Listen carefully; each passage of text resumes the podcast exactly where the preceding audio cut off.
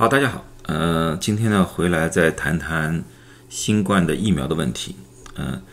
呃，我知道现在呢，我也不是在推要打疫苗或者不打疫苗的一个问题了啊。我知道呢，要打疫苗的人已经打了，不打疫苗的人呢，至今为止呢还是不想打。但是呢，其实呢，这两个呢都是大家的自由的选择。啊，可是呢，现在出现了一个比较有趣的现象，就是不打疫苗的人呢，就拼命在说疫苗有多少多少的坏处，啊，拼命要告诉，弄得呢那些打疫苗的人呢，开始有点人心惶惶。呃，我觉得呢，这个大可不必啊，因为这是大家对自己的健康的一种选择啊。我我过去也说过了，强制没有多大作用，最主要的我们需要通过教育，通过数据给大家呢一些呃。正确的认识啊，因为疫苗从开始的到现在，从来都没有说过是百分之一百的啊，而且早就知道疫苗随着时间的推移，它的有效性会慢慢下降。现在最主要的我们要看到的是，是哪些人，或者说哪些族群啊，他们更加容易打了疫苗之后也无法得到足够的保护。啊，这个呢，一来呢可以帮助大家保护这类人，另外呢也可以让那些打过疫苗的人放心一点。啊，在说这个问题之前呢，我先说一下最近的一个呃流传的一个说法，就是说日本一个新闻报道里面说，好像病毒有可能会自杀，然后呢这个新冠病毒呢就流传就会停止了。嗯，我也希望如此。可是呢，至今为止呢，我们还没有看到这样的数据啊，或者这样的迹象，所以呢，我们还是需要戴着口罩，好好洗手，然后呢，尽量的不要去参加那些不熟悉人的一些聚会啊。我如果说病毒自杀了，最好；如果不是的话，那么我们还是要做好。万全的准备，好，那么今天就说这些，然后呢，我就把这个数据给告诉大家。第一个呢，我就想多谈谈新加坡。为什么谈新加坡呢？因为也是同样的啊，上次呢，我略微谈了一谈新加坡。我不住在新加坡，我以最近也没去过新加坡，所以呢，对新加坡的防疫呢，也完全是通过新闻报道里面，或者说他们官方的报道里面得出来的。一些数据啊，所以有些人呢，我发了之后呢，有些人呢就说这个呃呃数据不对啊，或者说我不了解啊啊，这个我不管我了解不了解，那个数字我相信从数字里面我们都可以看到一点东西。第一个就是新加坡的确诊案例，上面这部分都是六十岁以下的啊，这个是年纪轻的，然后这个是呃四十到五十九岁的，然后下边。橘黄色的是六十到六十九岁，下面红色是七十岁以上的。那么确诊案例来看的话，年轻人确诊案例比较多，但是住院死亡非常明显，年纪大的比例远远高过年纪轻的啊，这点是非常非常清楚的了啊。另外呢，就是说注射疫苗和不注射疫苗的问题，这是住院啊，重症病房这个是死亡，重症病房死亡。黑色的那个是。完成疫苗注射了，也就是说，你打了辉瑞之后，啊，两个星期两针以后，两个星期以后，那么你说是完成疫苗注射了。那么那个橘黄色的的话呢，那么我们叫没有完成疫苗注射，也就是说你刚刚打了一针，或者说打了两针还没有达到十四天，那么我们叫做半完成疫苗注射。而那个红色的呢，是完全没有打过疫苗的。那么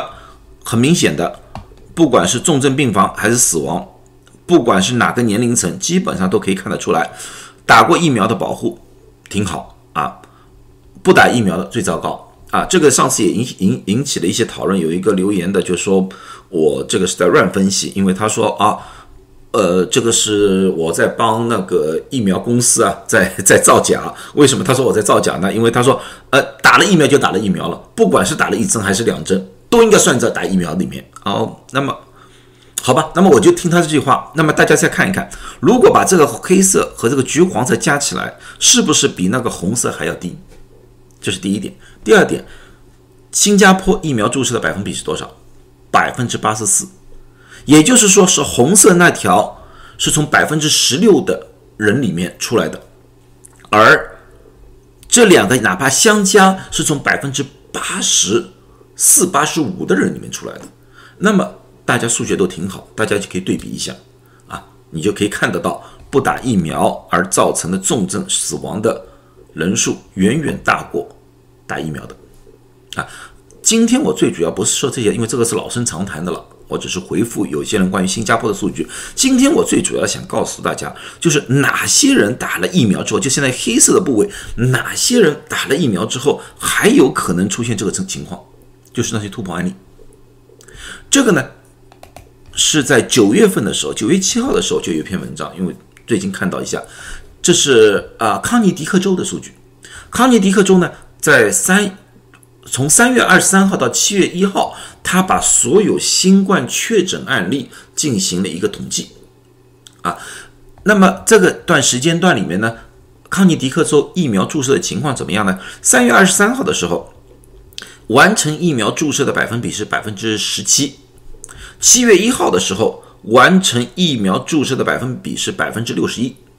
也就是说。大概在五月份左右，五月中旬的时候，已经超过一半人注射了。所以说，它这个在这个时间段里面，应该说打疫苗的和不打疫苗的是对半开的一个局势，啊，对吧？那么呢，在这些确诊案例里面，有九百六十九个人入院的时候是核酸阳性。为什么我说这句话叫入院的时候是核酸阳性，而不说就是说新冠住院？因为这是有区别的。这把九百六十九个人，并不是所有人都是因为新冠的症状而住院的，而是他们可能有其他原因，比如说要做多个手术啊啊，诸如此类的要住院。然后住院的时候，医院规定需要做核酸测试，那时候是发现是阳性的啊，是这么一个概念。那么呢，在九百六十九个人里面，七百九十七个人是没有打过疫苗，就是这个黄色没有打过疫苗，一百零三个人打了一针。辉瑞和莫德纳，也就是我说的一半的疫苗注射完成，有十五个人打了两针辉瑞或者打了一张强生，但是没有到十四天。这个和新加坡的分类方法一样，是我五十四个人是完成了疫苗注射啊。那么还是那句话，你把这个三个加在一起的话，还是远远高过没有打疫苗的这个情况。新加坡的情况差不多啊。好。那么我们现在最主要是要看的就是这个五十四人，就是五十四个疫苗注射，他们这个五十四人到底是怎么一个情况？这个五十四个人入院来的话，二十五个人是没有症状的，那么就是刚才我所说的，他们可能有其他原因住院，然后发现核酸测试测试是阳性，二十五人，四个人是轻症，十一个人是中等症状，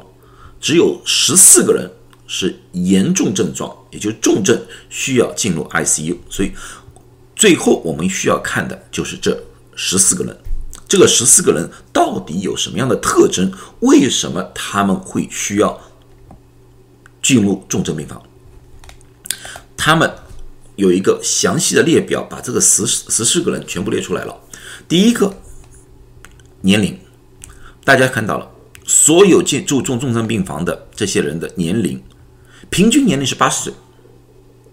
最年轻的一个是六十五岁，而这个六十五岁也是这个族群里面唯一一个小于七十岁的，其他都是七十岁以上的。男女性别对半开，七七对七啊，并不是男性更加容易肿，并不是如此。体重来说的话，体重来说，一般的我们叫那个 BMI，BMI 呢十八点五以下是。体重过轻，十八点五到二十四点九是正常，二十五到二十九点九是超重，三十以上是肥胖。那么呢，我这里面发现呢，就是基本上有八个人，就是对半一半的人体重是超重了。啊，呃，打的疫苗呢是大概十三个人打的是辉瑞，一个人打的莫德纳，没有人打强生。啊，那么完成疫苗注射之后多少天呢？大部分的人是两个月以后，两个月左右，啊，有几个人像这个人是十八天以后打完之后，十八天之后就出现了这个情况，这个二十六天三三十四天，大概只有这个三个人是在一个月左右，大部分都在两个月以上，的作用。也就是说呢，这些人大概过到了两个月左右的话，他们的抵抗能力就非常糟糕了。啊，这个十四个人里面呢，大概有四个人去世了。啊，从基础疾病来看的话，他们分成心脏病、肺病、癌症、糖尿病。或者使用免疫压制剂，这个十四个人里面，基本上所有的人都有一种或者一种以上的基础疾病。像这位有两个，这位有四个基础疾病，这位有两个，只有一位七十六岁的男性，体重也正常，啊，非常奇怪，他没有任何基础疾病，他重症而且死亡了，啊，这个可能需要看一个具体的。病例到底里面发生了什么问题，我们不大清楚，只有这么一例。所以从这个数字里面来看的话，有基础疾病加上这个年龄的话，是这次新冠疫苗注射之后重症和死亡的一个主要的关键啊。所以说，老人家他们所要打加强针啊，我认为是有必要的。这个和我在我们的医院里面看到的情况差不多。我们到医院里面住进来的，需要住进来的，打过疫苗的，基本上都是七十岁以上的老人，而且他们住进来的往往很多都并不是因为新冠住进来的，就是因为他们的核酸测试阳性，他们又住在老人院里面。老人院的规定就是，如果你的核酸测试阳性的话，他不让你到老人院里面来住了，啊，他必须要送医院。啊，而且老人院的老人，大家知道，基本上都有各种各样的基础性的疾病，啊，所以我看到这种情况比较多，至今为止也是如此。啊，那么最后我要讲讲这个疫苗的一个问题，因为大家看到这里十三个人打了辉瑞，一个人打了 Moderna，那么他这里面也分门别类把它分开来了，打强生的无症状者，或者说中度症状者。都有莫德纳的和辉瑞的，很明显的辉瑞重症的概念要高一点。强生我不敢多说，因为强生在那个那个州呢打的人数不多啊，可能就是由于这个原因，所以我们没出现那个重症的呃重症或者死亡的案例。但是呢，在那个州呢，辉瑞和莫德纳打的人数的百分比基本上很接近。啊，在这种情况之下的话，我不得不怀疑那个辉瑞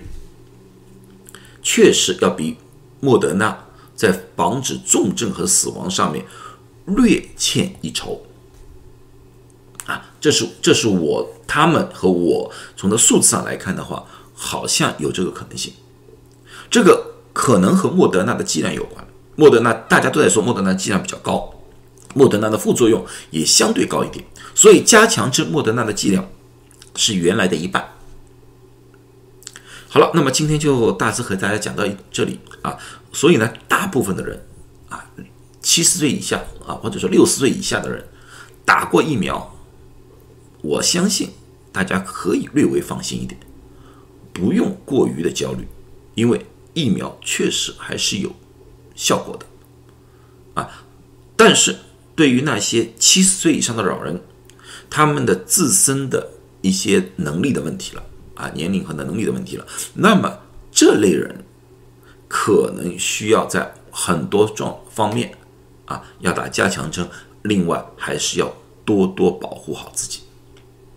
好，谢谢大家的收听啊，希望大家都健健康康的，尽快的啊和我一起度过这次疫情。